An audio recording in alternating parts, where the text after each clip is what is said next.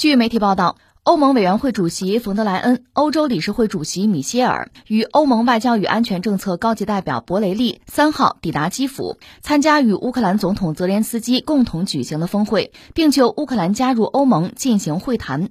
据报道，就在乌克兰高级官员与欧盟代表进行会谈之前，基辅和整个乌克兰都响起了空袭警报。这是自去年二月俄乌冲突爆发以来，在基辅举行的首次此类峰会。冯德莱恩表示，此次峰会是欧盟一如既往坚定支持乌克兰的证据。预计此次峰会将会提出为乌克兰提供更多援助。泽连斯基在前一天的夜间讲话中表示，乌克兰理应今年开始就欧盟成员国资格进行谈判。但是，据《华盛顿邮报》报道，欧盟代表团不太可能就入盟问题向乌克兰做出切实承诺。呃，这则消息其实让人很感慨。表面上是欧盟和乌克兰的峰会，实际上这恰恰这个时机节点呢，就是俄乌战争马上一周年了。那在这个当口呢，我们确实可以利用就是这个这个时机的节点呢，大概扫描一下各方的状况。先说俄罗斯吧，俄罗斯前不久是纪念了就斯大林格勒保卫战。说起来很感慨啊，斯大林是一个就是今天在俄罗斯都是有争议的人物。咱不要说别人怎么评价他，就是俄罗斯人自己对斯大林这个人这个评价其实也不一致。但他确实是一个对苏联、对俄罗斯历史啊影响非常大的人。用他的名字还命名了一个地方，就是著名的斯大林格勒。后来呢就改名叫伏尔加格勒。但是说俄罗斯的传统就是苏联的传统啊，就是一旦到了纪念斯大林格勒保卫战的时候，就那几天。名字还要改回来，还得叫斯大林格勒，呃，等到纪念活动结束再改回去吧，这么一个状况啊。那现在我们就说呢，普京就带着俄罗斯是纪念了斯大林格勒保卫战，正好八十年嘛。而且普京的演讲里边说了几句话，还是让人很感慨。他说：“你看，没想到啊，没想到，时至今日，德国的这个豹式坦克又要威胁我们了。”呃，这话说的就就非常耐人寻味了。当年可是法西斯德国入侵苏联啊。苏联是伟大卫国战争啊，苏联军民面对法西斯武装到牙齿，那这拼死抵抗啊，最后获得战争的胜利。那现在呢，一百年还不到，那德国坦克又来了，而且呢是杀到了乌克兰。因为你知道，当年乌克兰是苏联的一部分啊，而现在呢，在俄罗斯的叙事之中，这个乌克兰人、乌克兰军队，实际上也是纳粹或者纳粹帮凶，用德国的坦克又对俄罗斯军民构成威胁，造成杀伤，这就又成了卫国战争了。所以从普京那个角度讲，肯定要这样讲，是这个视角。而且从态度上讲，你敢给豹式坦克啊，就你西方敢给坦克，那我的回应会更加的，这加倍的。这是一个我们要说。另外就说到俄罗斯，因为打仗嘛，毕竟要花钱嘛。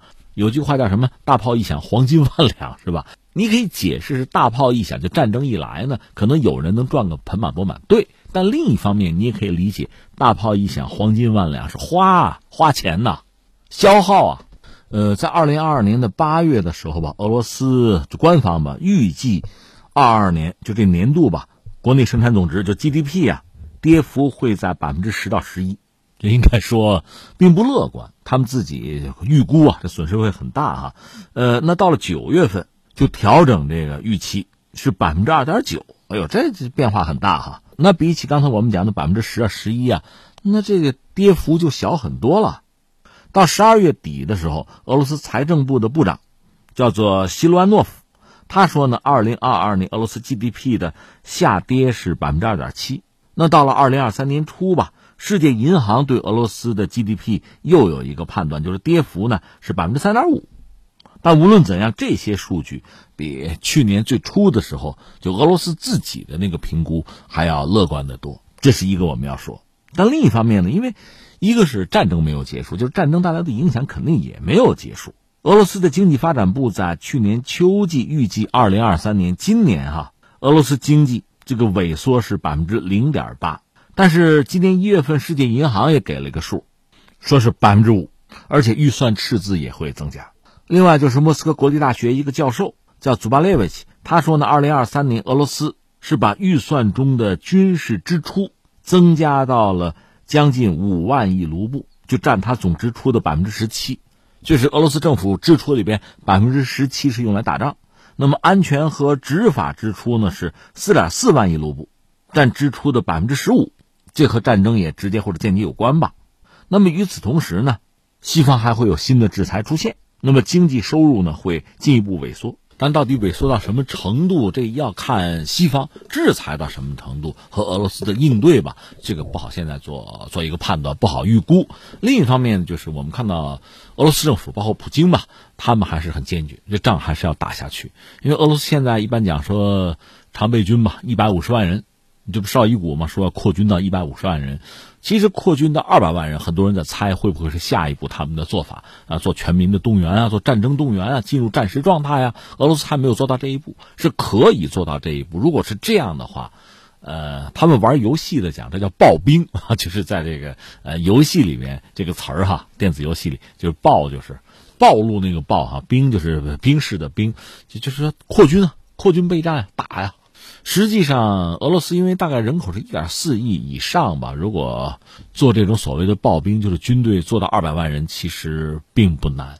另一方面呢，俄罗斯这个国家，俄罗斯民众嘛，他有他的民族性，不是有人经常说叫战斗民族吗？我早就这样理解，和大家分享过。所谓战斗民族呢，并不是说打仗就是战无不胜，不一定是这个，它更多的是什么呢？是一种决心，或者说一种方式，他愿意通过这种方式来解决问题。而且呢，有韧性、有决心，高纬度人群嘛，所以你看，就是从沙俄时代，你看很多俄罗斯的这个作品啊，就比如文艺作品啊，包括音乐作品，你看到里边有很多的什么呢？苦难、受苦，通过这种方式达成他们伟大的理想，而且为了国家去牺牲，这是俄罗斯民众就一种普遍的，这可以叫民族精神嘛，确实如此。所以你真的看俄罗斯历史，从沙俄那就算啊。你说他从最早那莫斯科公国，莫斯科大公国没有多大，一点一点领土扩张，就四处扩张啊抢啊。那你说这打仗他特别能打吗？其实也不是。你看看历史，好多仗打的也谈不上多漂亮。包括你说他那个战神叫朱可夫，二战的名将嘛，朱可夫。朱可夫打仗确实打了很多胜仗，但你看他打仗的那个招数哈，一个是重兵砸重兵，动不动几倍于敌人。给你死耗死磕，包括钢铁就武器啊，愣砸，这是他的特点。那我最终我赢了，但是我实际上自身的消耗，我的牺牲也很大。我认，我能忍，这个你坚持不了，这是俄罗斯的一种特点吧。所以我们以前就讲过，从我这个角度看呢，就俄罗斯，你说这过好日子，其实没过过什么好日子。这苏联时代算是巅峰状态吧，重工业重，轻工业轻。苦日子过惯了，但另一方面，你说你要跟他熬，跟他耗，你耗过他这很难。他能源资源几乎是无穷的，他又有粮食，所以对西方对乌克兰来说，俄罗斯这个对手吧，你要知道他的特点，你可能也会倒抽一口冷气。这是他啊。那翻回来，我们再说说目前西方的状况，一个是这不欧盟和乌克兰要搞峰会。那实际上就要有一些确实的表现，一方面怎么援助乌克兰，另一方面怎么继续打击俄罗斯。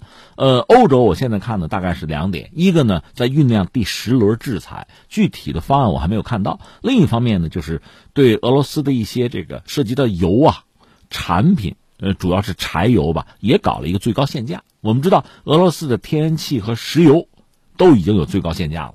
大家一般认为很难做到，但是西方居然就是一直在做。他怎么做呢？他没有办法直接去解决或者打击俄罗斯的这个产能，这他做不到。纯粹国际油价，他要是做这个控制也不容易。但是西方有这个，就是整个海运的通道啊、油轮呐、保险呢这些东西，西方基本掌控，他可以制裁，拿这个作为一个筹码，逼你按照他的这个路数来走。所以现在他们又想对俄罗斯的油品，就是柴油吧。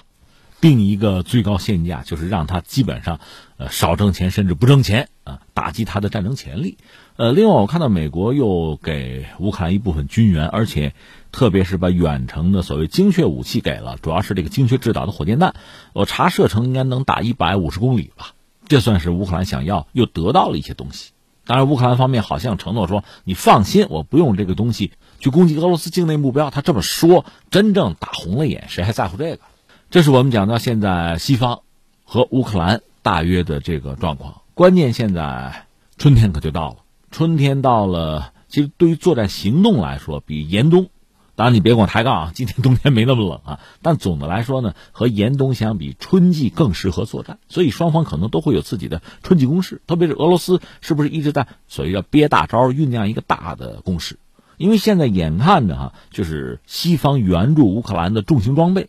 这基本上按照乌克兰的说法，三百二十一辆就重型坦克，当然，是不是真的就有三百二十一辆，也有不同的统计，有说没那么多，也就一百来辆。特别有些国家几辆 几辆的给哈，而且我讲嘛，呃，涉及到西方大概三四款最主要的主战坦克都要到位，而且这个到位呢又不可能是一次性的，所以对乌克兰来说也是个难题。如果一次性的，比如哪怕一百辆坦克一块到，那我组织一个什么突击集团。那可能在战场上会发挥很重要的作用。如果只是几辆几辆的给添油战术，那效果就不明显，很容易啊着了对方的道，被对方击毁。但对俄罗斯来说呢，可能意识到这个巨大的危险在临近。那在这个危险到来之前，就是乌克兰拿到西方大量的主战坦克，甚至拿到飞机之前，有一个决定性的打击，把它打到谈判桌上，这可能是俄罗斯的一个选项。那从乌克兰来讲，尽量避免这样的形势发生啊。所以这段时间呢，也有各种各样的消息传出来。比如说，今天我们节目会单谈啊，是不是这个中情局的局长受拜登派遣去跟俄罗斯谈，呃，乌克兰掏百分之二十的土地，这仗就打这就行了？有没有这种可能？这种可能性，我现在就告诉你，你绝不能排除，可能会有。但是啊，但也可能是另一种形式，是什么呢？缓兵之计啊。刚才我们讲了，乌克兰需要时间啊。另外，他兵源吃紧呐。我最近看到消息，就有盲人都收到了这个征兵的通知了。这搞什么搞嘛？另外呢，前不久俄罗斯乌克兰交换战俘，呃，俄罗斯这边还给乌克兰的有几十个女兵，就是在一线作战的，不是文工团啊。乌克兰女兵能占到百分之二十啊，打光了，没有人了。而且像这个重型坦克也好，战斗机也好，这是技术兵种，你得培训，得练。坦克给到你，没有一年半载的训练就上场，那行吗？所以乌克兰有这样一个问题，而俄罗斯的进攻也许迫在眉睫。那这个时候放个烟雾弹，来个缓兵之计，有没有可能？但问题在于，你还记得前不久默克尔不说了吗？二零一四年我们忽悠俄罗斯，我骗过他，那就缓兵之计。现在西方在说，你想普京还能信吗？所以说到最后吧，这句话，这是美国的情报机构的一个说法，这个说法我倒认同的，说就是未来这六个月吧。这是俄乌战场非常关键的，就对我们对美国人非常关键的六个月，这倒是真的。